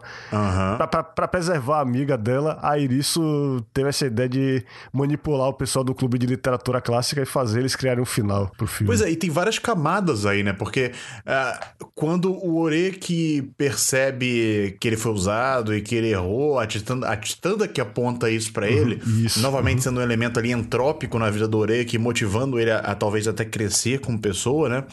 Aí de considerar outros pontos de vista, né? De que nem sempre ah, a dedução crua, né? O, o afastamento é a melhor opção. Às vezes você tem que realmente pensar nas pessoas envolvidas no que, que elas pensariam, no que, que elas sentem e por aí vai e tal.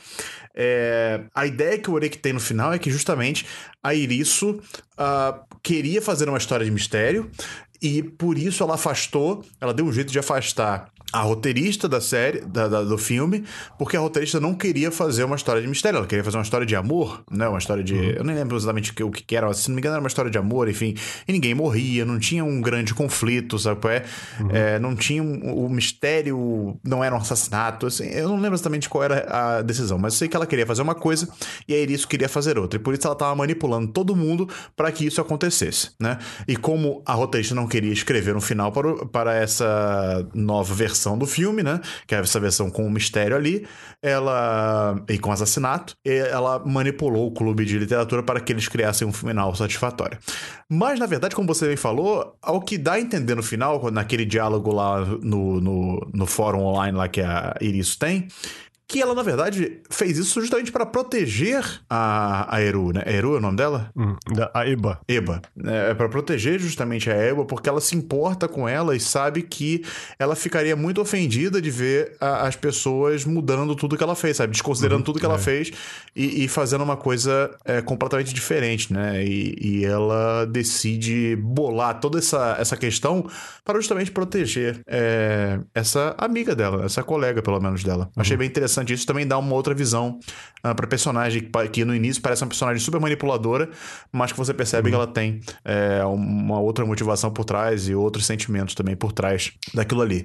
Mas achei bem bacana porque isso, esse arco, na minha opinião, é bastante centrado na evolução, e aí justamente naquela questão que eu falei das análises uh, em um segundo plano, que essa, essa, essa, esse arco também faz o, o, o, o Ore crescer né? Uhum. Ou pelo menos a gente acha que faz, né? Porque ele começa a duvidar das suas próprias ações, ele começa a duvidar uhum. da sua própria é. capacidade uh, dedutora. Será se ele era bom realmente? As pessoas estão só falando isso da boca para fora, sabe qual é? Uh, ele, ele começa a desacreditar de si mesmo e a querer saber se o que ele tá realmente fazendo é certo, se ele tá vendo pelas coisas pelo ponto de vista correto e por aí vai. E, e cara, reconhecer que você não é o melhor, reconhecer que você erra, é o principal, uh, é, o, é, o, é o primeiro ponto para você melhorar, para você crescer, para você uhum. amadurecer.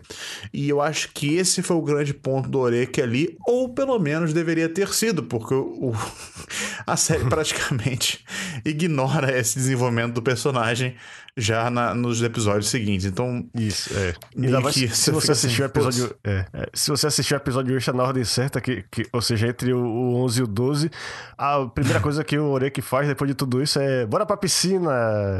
Você salva vidas. e aí, o grande mistério é aquele. Era o brinco branco, que era na verdade um pedaço de sorvete na orelha da mulher, cara. Sabe, você sai de, um, de um arco bem interessante pra ir pra um negócio besta desse, né, cara? Isso, é. é. E, e, é, e é, é nesse episódio extra é. que eles mostram a, a irmã do Orek voltando da viagem também, dela. É. E eu fiquei é. assim, cara, peraí, peraí, peraí, peraí, peraí. Você, calma aí, vocês primeiro voltaram com a personagem no OVA. Que diabos é isso? E segundo, ela é uma personagem que nesse primeiro, nessa primeira metade da série era super misterioso. Ela envolta de vários mistérios, assim, o que, que ela tá dizendo? Por que ela quer que o, que o Orek volte pro clube, sabe? Se ela, se ela tem segundas intenções é, quem é essa pessoa e tal, etc. E você fica querendo saber mais sobre ela. E o anime não mostra, cara. E ele não, não entrega nada. Ele, ele, ele nem se digna a mostrar a cara da personagem. Ele brinca com a sua expectativa. É, acho, eu acho até que é, esse acaba sendo o, o primeiro anticlímax da série que prepara você para outros anticlímax. Pois é, cara, concordo plenamente. Mas enfim, depois desse, desse arco do filme, a gente tem mais alguns episódios de, de desvendar mistérios. Não, não, enfim, não. Na verdade, não, eles já pulam logo ah, não, mentira, mentira. É, é, é, isso aí, é verdade. Eles já, eles já conectam direto com o arco do festival, que é o principal, eu acho que é o maior arco da, da série até aqui, né? Que são, acho que, uns seis episódios de. Isso, de seis episódios. É. E é, é o arco que eu mais gosto, não por causa do mistério do, do Jumode, mas porque é um arco cheio de coisas acontecendo ao mesmo tempo, de ideias. Ele uhum. dá aquela sensação de caos que é você tá fazendo, é, participando de um evento envolvendo a escola toda. Você, você só de olhar os detalhes do cenário, você vê que cada pessoa tá envolvida em alguma coisa, só que você não tem uhum. tempo de ver o que, é que essa pessoa tá fazendo, porque você tá envolvida na sua, no seu próprio é, no seu clube, a sua, a sua própria atividade. E é, é rola competições, tem, tem quiz, tem concurso de culinária, que é muito. É, chega a, a, até a empolgar você. Você fica tenso com aquele final lá, quando tá sem ingrediente. e, e cada personagem tem meio que sua própria subtrama no meio disso tudo aí. O uhum. Orek, a subtrama dele é que ele usa a excelente desculpa de que, peraí, alguém tem que ficar aqui na sede do clube para vender antologia. E vai ser eu. Só que nem com isso ele consegue, ele consegue escapar do festival, porque todo mundo fica passando lá e, e vai rolando aquele, aquela troca de objetos, um leva outro e não sei o quê. E por causa de. E, inclusive, e tudo conduz aquele negócio lá do, da resolução no final, que acaba é. sendo até um pouco forçado. Um pouco não, bem forçado. É, é bastante forçado. Mas é bacana é. porque eu acho que eh, nesse arco, bom, primeiro, novamente, aquela questão de desenvolvimento de personagens, eu acho que tem dois personagens ali que são bem desenvolvidos, que é justamente o Satoshi e a Mayaka. Mas sobre o arco em si, eu gostei muito de que, que nem você falou da questão do dele ser um arco que mostra a quantidade de coisa acontecendo né, na escola, é sempre muita coisa acontecendo. Eu acho que ele transmite muito bem essa sensação e, e, é raro ver esse tipo de coisa em anime. A gente vê muito festival escolar em anime, muito Bunkassai em anime, mas raramente você sente essa sensação de esgotamento. E eu acho que, uhum. que Ryoka fez isso muito bem, até usando a personagem da própria Chitanda como é, canal, né? Como veículo isso, dessa é. sensação. É. é, pois é, porque a missão dela, ela tá tentando também ajudar a gente a vender a antologia e tal. Porque eles imprimiram quer... um, uma porrada de cópias, isso, por engano. Pois é. pois é. E o que acaba fazendo é que ela acaba acidentalmente curtindo o festival, que ela todo ela se deixa levar, cada, cada barraque, cada evento lá, ela vai sendo puxada, tipo aquele negócio que ela faz o cosplay, é fotografada, não sei o que. É bem divertido isso aí. Uhum. É, na verdade, vários dos sub-arcozinhos, dos vários sub-eventos que acontecem durante esse festival, esse arco do festival, são muito divertidos de acompanhar, cara. Tem o arco do quiz, o arco da. Uhum. o sub-arco da do, do, do competição culinária, enfim, é, são, são, foram divertidos de ver, sabe? Uhum. Eu fiquei muito, eu me diverti muito de assistindo essas, esses mini arcozinhos e tal. Uh, e em volta de tudo isso tem o grande mistério, que é justamente uhum. esse. É, o... Essa pessoa. Uhum. Diga aí. É o Dilmode que tá roubando objetos de cada clube. É um crime, um crime, entre aspas, até inócuo, mas que ainda assim incomoda o pessoal é, e acaba meio que motivando todo mundo a resolver. E, e quem se envolve uhum. mais na resolução não é nem o Oreki, é o Satoshi. Sim, justamente uhum. porque, Misha, aí a gente entra na questão do, do desenvolvimento do Satoshi, porque o Satoshi, nesse momento, depois de tudo que eles já passaram junto do clube de literatura, ele tá cada vez mais naquele conflito dele de admiração do Oreki e de frustração, né? De. Hum. Como, é que, como é que você usou? Inveja, de, é. de inveja do Oreki por ele ser algo que o próprio Satoshi não vai conseguir ser, uhum. sabe? Mas ele quer ser. Ele é. quer se encontrar, ele quer saber qual é o papel dele naquilo ali. Então ele se dedica ao máximo para resolver aquela aquela situação, né, cara, aquele mistério e no final, quem acaba resolvendo é o próprio Orek sem muitos esforços, vamos dizer assim. Isso, né? é. E, e... e, isso frustra muito o, o Orek, porque fica essa questão de, de admiração e inveja muito forte. Uhum. E ele precisa aprender a lidar com aquilo ali. Eu isso. acho que ele meio que consegue lidar no final das contas, ele percebe. Ele, não é que ele se aceita, não é que ele aceita ser inferior. Uhum. Ele vê que o papel dele é outro. Isso. Ele vê que o papel dele é justamente essa questão de ser um, um personagem. Um personagem não, é uma pessoa. É, que tem um grande conhecimento, que vai conseguir dar suporte, enfim. Ele consegue perceber o papel dele naquela dinâmica ali. Uhum. É. E é interessante também que a trama de, a, essa trama acaba se conectando com a subtrama da Mayaka, que eu também adoro, que é a, ela tá no, naquele clube de mangá é, e ela parece a única pessoa do clube de mangá que se importa com o mangá clássico. Tanto que ela faz cosplay uhum. lá daquela personagem do River Eleven. Sentiu aí uma identificação, Mish? E, pois é. é, é porque. É, e você vê que o pessoal lá no, no clube dela, em vez de fazer cosplay de mangá, faz cosplay de quê? De, de Vocaloid e de personagem de jogo de luta da SNK. Uhum. Que rolou até um merchandising legal. E com certeza eles devem ter patrocinado aí. É, e é interessante você observar nesse, nesse subarco da, da Maiaca, né, nesse ciclo da Maiaca, que a gente desde o começo sabe que ela faz parte do clube de mangá, mas agora é a primeira vez que a gente vê realmente a paixão dela, a verdadeira paixão dela por mangá, uhum. como ela realmente gosta daquilo ali. Ela realmente gosta da mídia mangá, uhum. quadrinhos, né? Quando você vê a cena no quarto dela, você vê um quarto de uma pessoa que realmente gosta de mangá, cheio de estandes e, e, mangás por, por todos os lados, enfim. É... E aí você estranha o fato dela não se sentir à vontade no clube de mangá, né? Uhum. Dela sempre estar tá no clube de literatura e poucas vezes estar no clube de mangá, enfim. E aí você descobre que, na verdade, é porque ela tem um pequeno conflito interno ali uh, com outros membros do, do, do clube de mangá. Né? Membros Isso. que a gente pode definir como aquelas pessoas que. maldosas, sabe? Que não estão ali para fazer a sua vida melhor, pelo contrário, estão lá para atazanar a sua vida. Não chegam a ser bullies, né? Já não uhum, chegam a ser bullies, é. mas são pessoas ali que, sabe, se você estuda, se você trabalha em ambiente coletivo, você inevitavelmente você vai esbarrar com pessoas desse tipo na sua vida, que são pessoas que parece que querem querem dar uma rasteira, sabe? Isso, é. E, e... e é interessante ver como ela tem que aprender a lidar com isso, sabe? Isso, uhum, é. E é, o conflito dela com a senpai, a coach, é interessante porque na verdade, o que acaba, o que acaba causando essa diferença, essa diferença entre elas é que a Kut é mais experiente que ela e ela já passou pela frustração de ver uma pessoa muito mais talentosa que ela e que não dá valor pro talento que tem. Que, ah, uhum. eu vou fazer outra coisa, não, mangá não é a minha praia. E imagine você ser uma pessoa que ama mangá, quer fazer mangá você não consegue ser tão boa assim, você vê uma pessoa que é boa sem fazer nenhum esforço e que não dá valor a esse talento. É, é arrasador. Mas é, é, mas é legal também que é, o conflito acaba se revelando é, bem, menos super, é, bem menos superficial do que aparentava ser. Uhum. E se resolve porque você é, as duas chegam a esse entendimento com a outra. É, ou seja, é só você se comunicar. Uhum. Muitas vezes é isso que falta. É, isso, conversa. Falta conversa.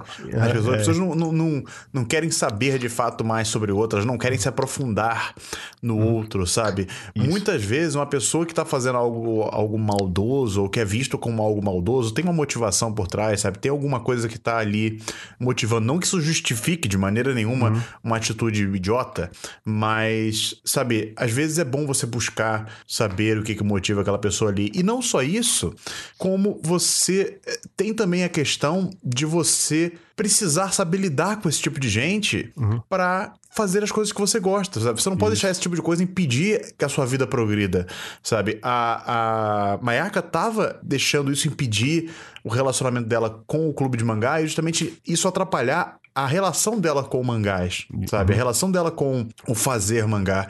Então, é, é, interessante ver esse lado também da questão de você ter que aprender a lidar com esse tipo de coisa, sabe? Isso, Isso. É, faz parte da vida e uhum. amadurecer é justamente aprender a lidar com esse tipo de coisa também na é. sua vida. Então, novamente, trazendo essa questão do amadurecimento em segundo plano um, aí na história e tal. achei bem, bem, bem, bem bacana isso também.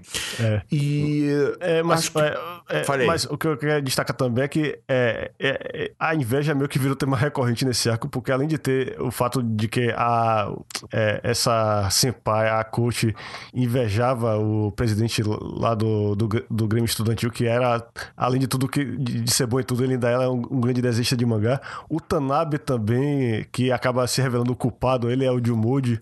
Ele tá fazendo tudo aquilo também por isso, para expressar essa frustração dele. Uhum. E acaba sendo é bem espelho pro cara. Essa questão da inveja é bem marcante. Isso, pois é. Acaba sendo o, o, tema central. É legal você ver uma história que com tantas ideias, com tantas ideias é, em conflito, procurando em busca de espaço na história, e assim consegue ter essa coisa unificando tudo no final. Sim, eu acho que as histórias acabam se entrelaçando de alguma maneira. É bem interessante isso. E talvez nessa essa questão de, de sabe? Vamos fazer a coisa andar, sabe? Moving uhum. on, vamos passar por cima, as coisas acontecem, a gente tem que conseguir lidar e tal. Que talvez isso tenha acabado é, motivando a Mayaka a voltar a, a tentar uma relação mais profunda com o Satoshi, né? Que é algo que uhum. a gente já sabia que existia desde o começo da série, que ela já tinha se é, é, pedido o Satoshi namoro ou expressado seus sentimentos para ele, mas por algum motivo a gente não. Uh, isso não aconteceu, né? E a gente dessa vez também fica sabendo o que aconteceu de fato fato, né? E que foi a questão do Satoshi, que ele era uma pessoa muito. E aí já é logo depois do, do arco do, do filme, né? Naqueles. No arco do festival, que naqueles episódios, levando ao, ao episódio final, né? Naqueles pequenos mistérios, naqueles pequenos episódios fechados, que mostra justamente o, o Satoshi e a Mayaka nessa situação é, estranha, porque o Satoshi, ele era um cara que no passado, ele era muito. Como é que eu posso dizer isso? Eu tinha uma palavra ótima para isso. Ele era uma pessoa muito. É, que estressada, talvez? Não, né, não, é. Empenhada. Mas assim, ah. ele era uma pessoa que. Não empenhada da maneira boa, sabe? Uhum. Uma pessoa que era muito exagerada, uma pessoa muito intensa. No sentido uhum. de que, cara, tudo era extremamente importante, sabe? Tudo ele tinha que ser o melhor, ele tinha que dar o seu melhor o tempo todo e tal. E às vezes para coisas banais, coisas que não precisavam de todo esse esforço, coisa que não tinha problema ele perder, por exemplo, ou, ou ser inferior a alguém, como por exemplo perder uma luta de um jogo de luta, sabe? É, contra um amigo no, no fliperama. É. Enfim. É, e, e, aí quando ele acabava vencendo, depois de, de se esforçar absurdo de se matar, ele, essa vitória sempre vinha com aquele gosto meio amargo, porque assim, cara, será que valeu a pena todo o estresse, todo uh, o, o esquentar de cabeça para fazer essa coisa acontecer? Será que isso realmente valeu a pena? E ele começa a perceber que não, que só tá prejudicando a vida dele, sabe? Só tá prejudicando os relacionamentos dele. E ele decide ir pelo lado completamente oposto, que é o lado de falar assim: não, beleza, eu vou, vou parar de, de, de ser tão intenso, de, de ser tão é, enfático. Eu odeio esquecer as palavras que eu tinha pensado na, quando a gente estava elaborando a pauta, e aí eu esqueço tudo, eu devia ter anotado, mas enfim. É, e ele decide ser o cara bem carpe diem, né? Um cara assim, não, vamos aproveitar cada dia. E é esse Satoshi que a gente vê na série, né? É. Esse Satoshi de vamos aproveitar tudo, vamos aproveitar o momento intensamente, sabe? Vamos aproveitar o hoje. E é isso que importa, enfim. E só que isso tem uma contrapartida, porque justamente você- por você querer aproveitar o momento e não querer é, se dedicar a nada, né? Se comprometer com nada, você acaba não querendo é, ter compromissos. E um compromisso que ele não quer ter, por exemplo, é justamente ahn, um relacionamento com a Mayaka, embora ela goste dele e ele goste dela. Mas ele tem medo de que um relacionamento com ela, um compromisso com ela, vá acender novamente esse, esse- essa pessoa que ele sabe não, que ele não quer ser, que ele sabe que é danosa pra ele. é. Então ele tem que buscar justamente esse equilíbrio dentro de si próprio, sabe? Porque não adianta nada ficar nos opostos, tem que buscar o equilíbrio. A vida é isso, É, a vida é é. uma constante busca pelo equilíbrio. É, mas acho que também rola um pouco, em menor grau, um pouco do complexo de inferioridade dele que ele tem com a Oreka e também tem um pouco com a Mayaka. Ele acha que no fundo ele não merece ela também. Hum, talvez, talvez, é bem, bem, bem Mas ponderado. é, Hum, mas é esse, esse conto, esse episódio do, sobre o, o Dia dos Namorados, ou de São Valentim, talvez seja a melhor tradução, porque não, não bate com o nosso Dia dos Namorados É, exatamente. pois é. É, é que, além de mostrar, de ser bem focado nisso aí, ele mostra um pouco da evolução do Orek em se importar com os outros. É, ele não parecia ser muito próximo da Mayaka, mas quem mais toma a dor, as dores dela, acho que mais até do que a Titanda é ele. Uhum. Aí- Eu acho que esse aqui, desculpa te interromper, mas eu acho que esse é o fechamento do arco que começou no primeiro episódio, quando o Orek é, ficou é, conquistado pela, pelo olhar da Titanda e pela curiosidade da Titanda, e começou justamente a despertar em si próprio esse interesse pela vida, pelo outro, sabe, pelas pessoas e por aí vai. Eu acho que esse é o clímax desse arco do Orek, desse grande arco de evolução do Orek. Em, em se tornar uma pessoa mais aberta, né? uma pessoa mais é, viva, mais. Não sei como caracterizar isso, né? Menos adolescente chato pra caceta. Pronto. É, e é, depois que termina é, o arco. é, Ah, você, desse- não explicou por que, que isso representa crescimento do Orek, Mish. Representa porque é, o Orek, como parte de- desse, desse princípio dele de conservar energia, eu acho que ele, ele evitava se aproximar das pessoas. Mas, mas nesse caso ele realmente tá mais próximo de todo mundo. É, eu, eu acho que de certa forma ele sempre foi próximo do Satoshi, mas depois desse, desse episódio você vê como ele tá mais próximo da Titanda e da Mayaka, que parecia ser a pessoa mais distante dele no clube. Não só ele tá mais é, próximo, como ele se importa cada vez mais. Isso. Uhum. com o que as pessoas fazem ou deixam de fazer e tal. E justamente por se importar, ele vai lá e dá uma mega bronca no, no Satoshi pra ele deixar de ser otário e parar de querer contra-atacar uma- um problema com outro problema, Aham. sabe? E, e é justamente esse esse tapa na cara moral do, do Oreki, que o Satoshi não esperava at all, vindo do, do, do Oreki, que também motiva ele justamente a falar assim, é, talvez eu, eu vá dar uma chance. A gente não fica sabendo, infelizmente, se ele dá uma chance de fato pra, pra Mayaka ou não. O anime não vai ao ponto de, de explorar a, a fundo o que aconteceu depois desse momento. Mas a gente sabe que pelo menos ele não descartou a possibilidade de ficar com a com a Mayaka. E eu lembro que tem um momento que eu acho que ou a Titanda ou o Oreki pergunta pra Mayaka como é que eles estão e ela diz que estão bem. É. A gente não sabe muito bem o que significa esse bem, mas é, dá pra ver que. O que dá a entender é que o, o Satoshi parece estar mais aberto a tentar um relacionamento com, com o Mayaka. É, pois, pois é. No É bom final- que- Uhum. Fala aí, velho, puxa aí. Né, É, isso, é, é bom que pelo menos alguma coisa do status quo tenha sido alterada no final, pelo menos isso. Porque. É, não é explorada, né? Não, isso- é Mas, isso, pois é. É porque o que a gente tem no último episódio, é, que é, se não me engano, baseado no último conto do, do quarto livro, é uma história bem focada no, na relação do Oreki com a Titanda. É, o mistério envolve um desfile que ela tem que fazer, e você começa a ter uma noção melhor vendo esse episódio da, do, do papel que a Titanda tem na família dela e na cidade como um todo, porque a família dela é muito importante e ela é quem vai dar aquilo tudo. Ela leva muito a, sério. a gente já começa a ter isso um pouco no, no episódio do Dia dos Namorados ainda, não é? é. Ou- não, no episódio que eles vão pro templo do Ano Novo. Ah, sim, isso, é, pois é, no ano novo.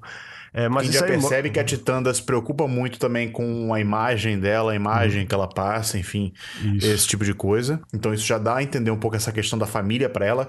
E que eu acho que é a evolução da Titanda, justamente de, de aceitar esse papel dela ah, como herdeira da, da- do, que a família dela é. E essa. é- é- porque a Titanda, ela- o conflito interno dela é justamente no pensar sobre o futuro, sabe? Em pensar que ela provavelmente vai ficar presa naquela, naquela cidade pro resto da vida dela, sabe? E, e como isso impacta, sabe? Como esse pensar no futuro é algo que a gente faz. Ahn, constantemente na nossa vida e como às vezes isso é frustrante pra gente porque a gente percebe coisas que a gente não vai, não vai poder ser, sabe? Isso. E como pensar no futuro pode ser, ah, ao mesmo tempo, excitante, mas também pode ser frustrante, e ela tem que lidar justamente com isso. No pensar no futuro e também, é, s- sabe, atender ao, ao que a família dela e o que, a- o, que a, o que ela vai herdar exige, né? É bem Isso. interessante isso também. É, pois é, mas é, eu acho que ela aceita muito melhor do que você esperaria a responsabilidade que ela tem.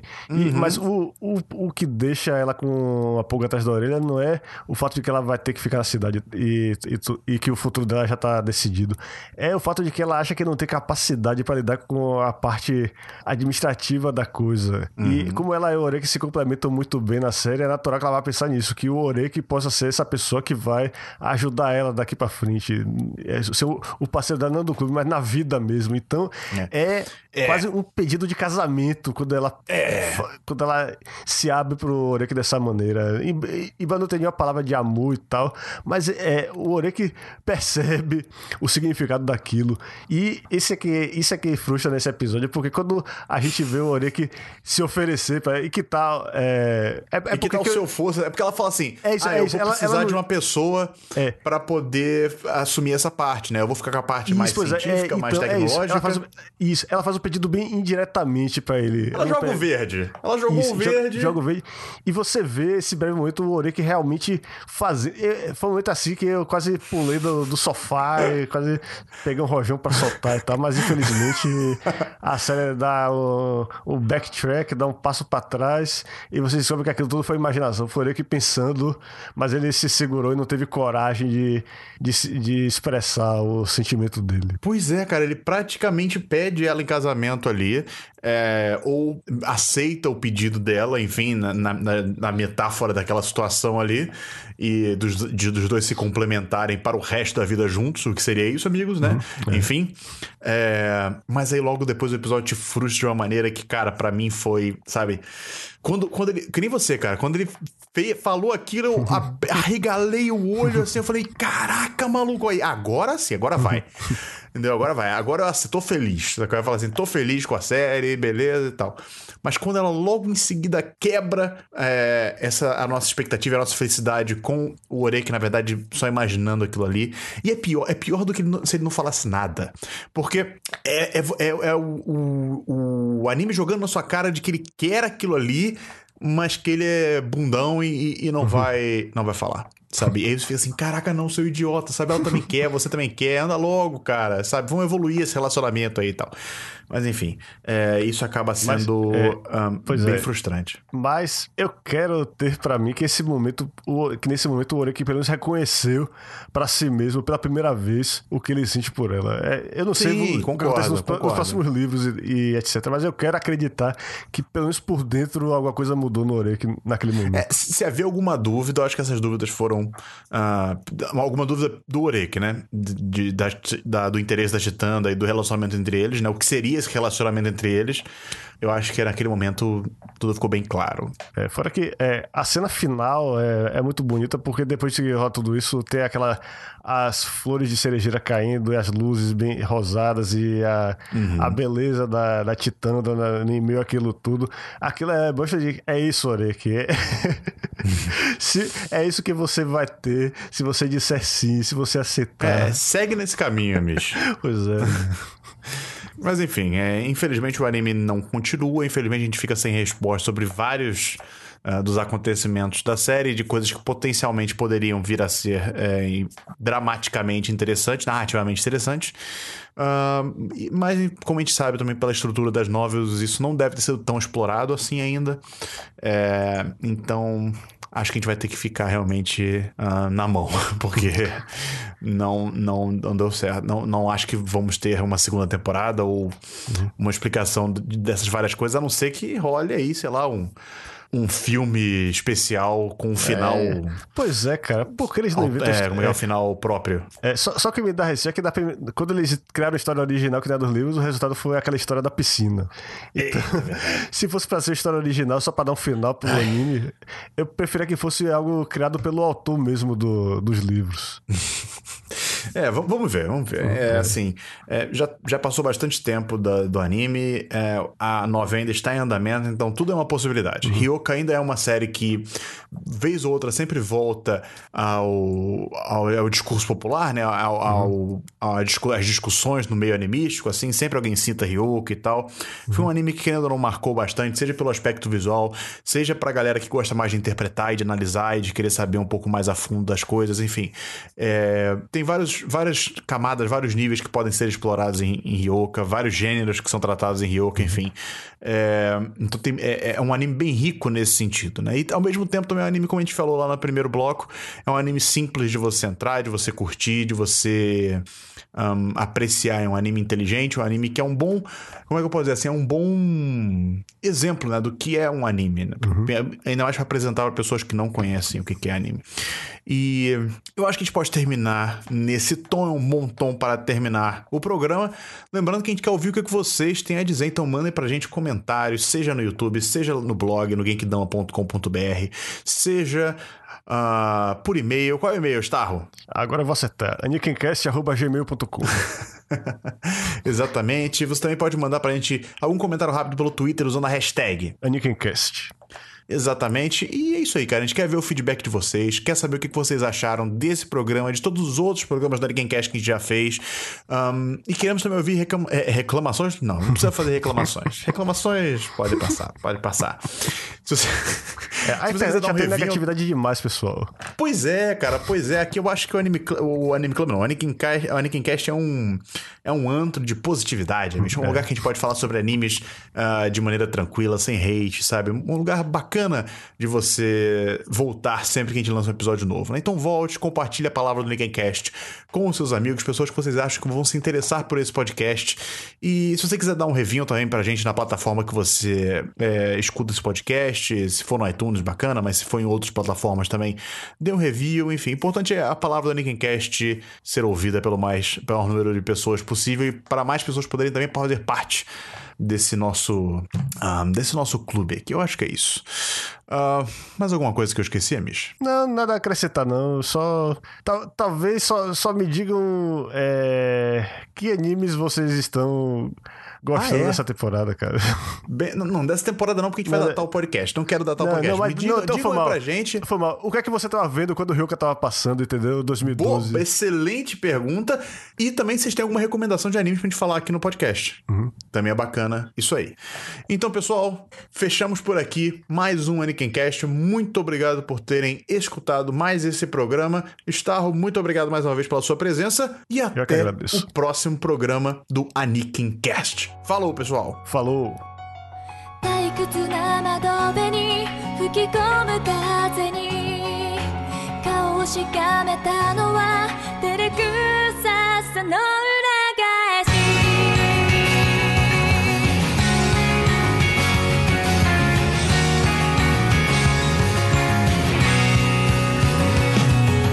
曖昧にうなずく手のひらの幸せ